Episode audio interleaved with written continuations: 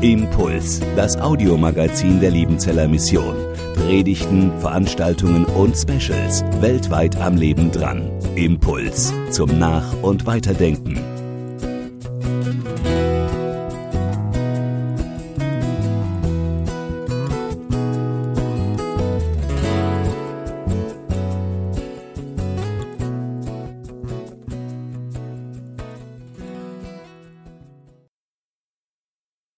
Einen guten Morgen und gesegnete Weihnachten auch meinerseits. Seht, welch eine Liebe. Das soll das Predigtthema für heute sein und wir hören dazu den Predigttext aus dem ersten Johannesbrief Kapitel 3. Seht, welch eine Liebe hat uns der Vater erwiesen, dass wir Gottes Kinder heißen sollen. Und wir sind es auch. Darum kennt uns die Welt nicht, denn sie kennt ihn nicht. Meine Lieben, wir sind schon Gottes Kinder. Es ist aber noch nicht offenbar geworden, was wir sein werden. Wir wissen aber, wenn es offenbar wird, werden wir ihm gleich sein, denn wir werden ihn sehen, wie er ist. Ein kurzer Text, und doch ist das ganze Evangelium darin enthalten. In a nutshell, würden die Amerikaner sagen, in einer Nussschale. Und weil es so ein konzentriert wichtiger Text ist, möchte ich die zwei Verse nochmals lesen. Seht, welch eine Liebe hat uns der Vater erwiesen, dass wir Gottes Kinder heißen sollen. Und wir sind es auch. Meine Lieben, wir sind schon Gottes Kinder. Es ist aber noch nicht offenbar geworden, was wir sein werden. Wir wissen aber, wenn es offenbar wird, werden wir ihm gleich sein, denn wir werden ihn sehen, wie er ist. Man spürt, dass der Apostel Johannes hier regelrecht um Worte ringt. Unfassbar. Wir Menschen, Sünder, die wir sind, Menschen aus Fleisch und Blut, wir werden Gottes Kinder genannt. Und wir sind es auch. Gott hat uns zu seinen Kindern gemacht. Wir gehören zu seiner Familie, sozusagen zur heiligen Familie. Aber wie passt das zusammen? Gott ist der Heilige, der Ewige, der Schöpfer von Himmel und Erde. Der Apostel Paulus schreibt, er wohnt in einem Licht, zu dem niemand kommen kann, den kein Mensch gesehen hat noch sehen kann. Ganz im Gegensatz zu uns. Wir sind verloren und von Gott getrennt. Wie passt das jemals zusammen? Dem Apostel fehlen die Worte. Er kann nur staunend sagen, Seht, schaut selber euch diese Liebe an. Seht hin, welch eine Liebe. Seht, welch eine Liebe. Zum einen, und das ist der erste von zwei Punkten, dass Gott selbst ein Menschenkind wurde. Seht hin, Gott wurde ein Kind. Darin zeigt er euch seine Liebe. In dem Lied Lobt Gott, ihr Christen, alle gleich haben wir soeben vorhin gesungen, er kommt aus seines Vaters Schoß und wird ein Kindlein klein. Das ist eine dreifache Verkleinerung. Kind, Lein, klein. So klein macht Gott sich, damit jeder Mensch ihn sehen kann. Zu einem Kindlein klein kann man nur herabsehen, nicht hinaufschauen. Jeder Mensch also, auch der geringste und der kleinste, kann immer noch herunterschauen auf ihn, auf Gott. Und jeder Mensch kann so Gottes Liebe wirklich sehen, kann Gottes Liebe betrachten, anschauen und erfassen. Und auch so greifbar nahe kommt Gott zu uns. Ein kleines Kind kann jeder auf den Arm nehmen. Selbst Kinder können Kinder umarmen. berühren, streicheln, liebkosen, kann jeder. So greifbar nahe kommt Gott zu uns.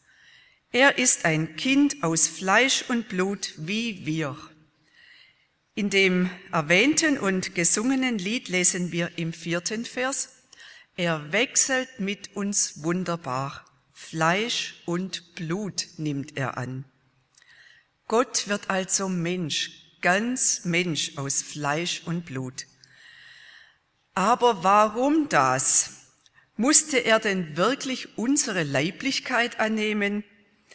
Wäre es denn nicht viel netter und erhabener gewesen, wenn er irgendwie als überirdische Gestalt zu uns gekommen wäre, vielleicht so wie ein Engel. Ich glaube, das hat sich Jesus durchaus überlegt und mit seinem Vater im Himmel besprochen, bevor er Mensch wurde. Aber sie kamen beide zu dem Schluss, nein, es muss ein Leib sein, so wie ihn alle Menschen haben. Nur so kann Jesus jedes menschliche Leid verstehen. Nur so kann er jeden menschlichen Schmerz mit uns teilen. Und nur so, und das ist das Wichtigste, kann er einen Leib als Opfer für unsere Sünden an unserer Stelle Gott geben. Wir lesen in der Bibel im Hebräerbrief, darum spricht er, sagt er zu seinem Vater im Himmel, wenn er in die Welt kommt. Opfer und Gaben hast du nicht gewollt, aber einen Leib hast du mir bereitet oder geschaffen. Mit Opfer waren die alttestamentlichen Opfer gemeint. Sie konnten den Menschen nicht von der Sünde erlösen, denn sie waren alle von der gleichen Art wie wir Menschen, vergänglich und dem Tod preisgegeben. Ein Opfer, das uns von diesem vergänglichen Wesen erlösen konnte, musste etwas ganz anderes sein. Es musste etwas Heiliges und Göttliches sein. Ja, es musste Gott selbst sein, in Jesus, der Sohn Gottes. Deshalb musste er unsere Leiblichkeit annehmen. Diesen Leib aus Fleisch und Blut hat er dann als reines und vollkommenes Opfer Gott dargebracht, um uns von aller Verderbtheit und Vergänglichkeit zu erlösen. Seht euch diese Liebe an, schreibt der Apostel Johannes. Ja, Jesus hätte gewiss den einfacheren Weg wählen können. Er hätte wirklich als überirdische Gestalt zu uns kommen können aber er tat es nicht aus Liebe zu uns Menschen, aus Liebe zu dir und zu mir. Seht und betrachtet diese Liebe und beachtet diese Liebe. Gerhard Terstegen dichtet, sehet dies Wunder, wie tief sich der Höchste hier beuget. Sehet die Liebe, die endlich als Liebe sich zeiget Gott wird ein Kind, träget und hebet die Sünd, alles anbetet und schweiget. Seht, welch eine Liebe, das ist der zweite Punkt und der letzte. Seht, welch eine Liebe, dass wir Menschen zu Gottes Kindern werden. Der erste Punkt, dass Gott zu einem Menschenkind wurde.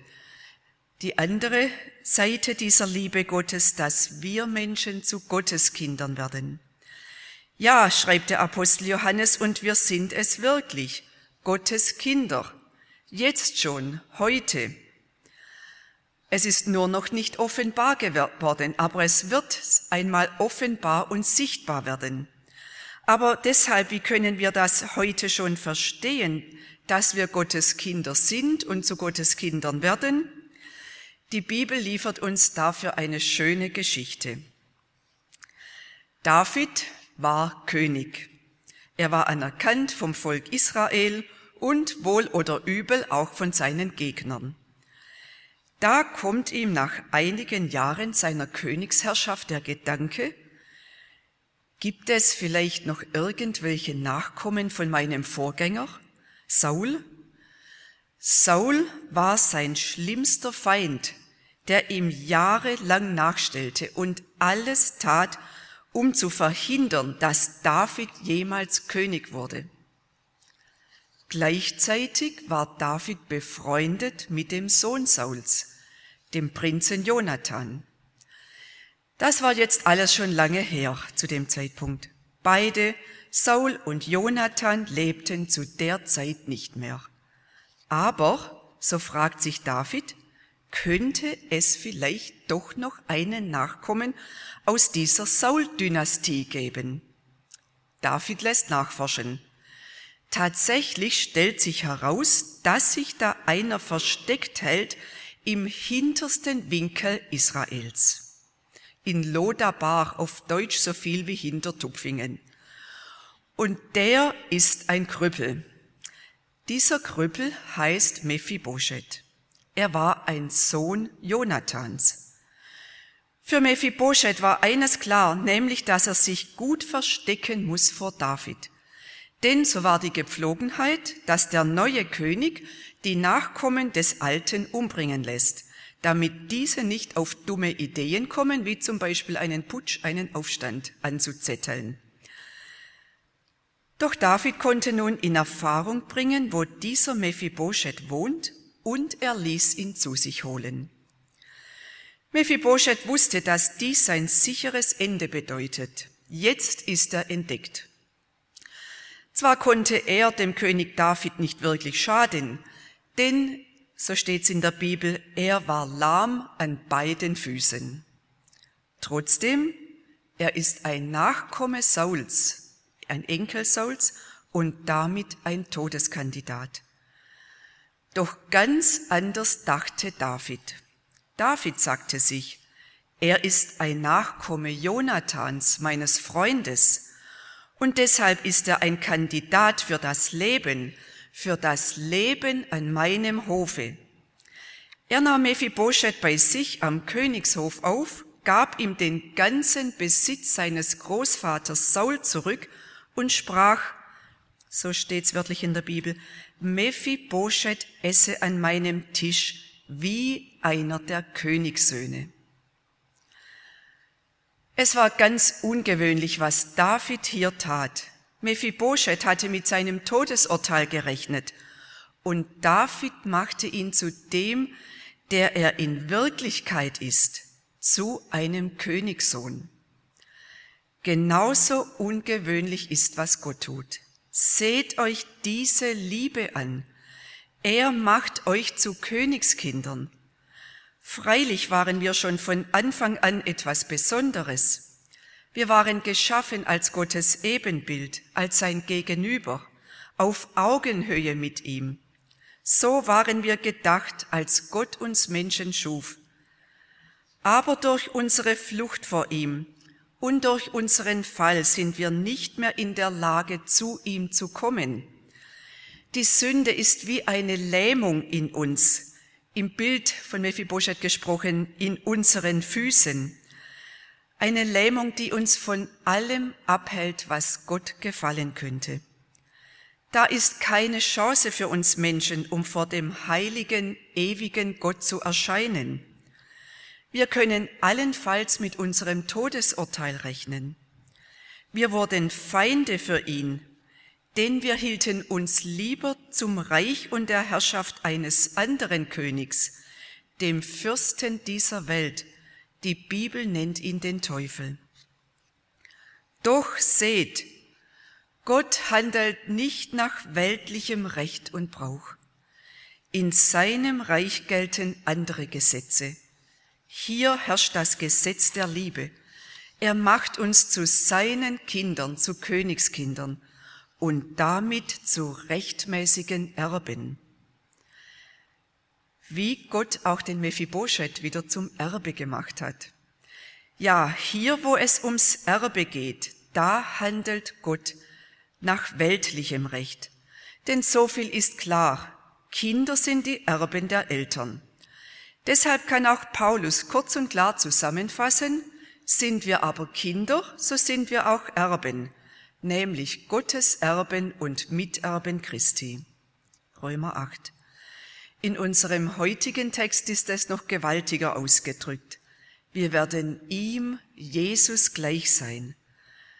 Anders übersetzt gleichartig, auf die gleiche Stufe mit ihm gestellt. Das heißt, wir werden mit Jesus zusammen das ewige Leben erben. Jesus teilt sein Erbe mit uns. Er will, dass auch wir am Tisch des Vaters essen wie er, dass auch wir wie Königssöhne behandelt werden, wie er selbst. Dieses königliche Erbe wartet auf uns. Und das alles nahm seinen Anfang an Weihnachten, in dem Gott ein Menschenkind wurde wie wir. Ja, gibt es noch irgendetwas, das wir dazu tun können? Ja, können wir dieses Geschenk annehmen, so wie Mephibosheth das Geschenk Davids annahm und sich mit König David an einen Tisch setzte. Tag für Tag, wie alle anderen Königssöhne. Der Apostel Johannes schreibt in seinem Evangelium, wie wir es auch in der Schriftlesung gehört haben, wie viele ihn aber aufnahmen, denen gab er Macht, Gottes Kinder zu werden, denen, die an seinen Namen glauben. Wer Jesus aufnimmt und damit die Gabe Gottes annimmt, der ist ein Kind Gottes. So einfach ist das.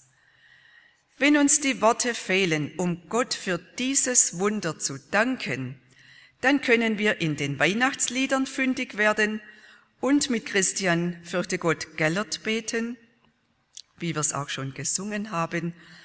Du unser Heil und höchstes Gut, vereinest dich mit Fleisch und Blut, wirst unser Freund und Bruder hier und Gottes Kinder werden wir. Wenn ich dies Wunder fassen will, so steht mein Geist vor Ehrfurcht still. Er betet an und er ermisst, dass Gottes Lieb unendlich ist. Amen.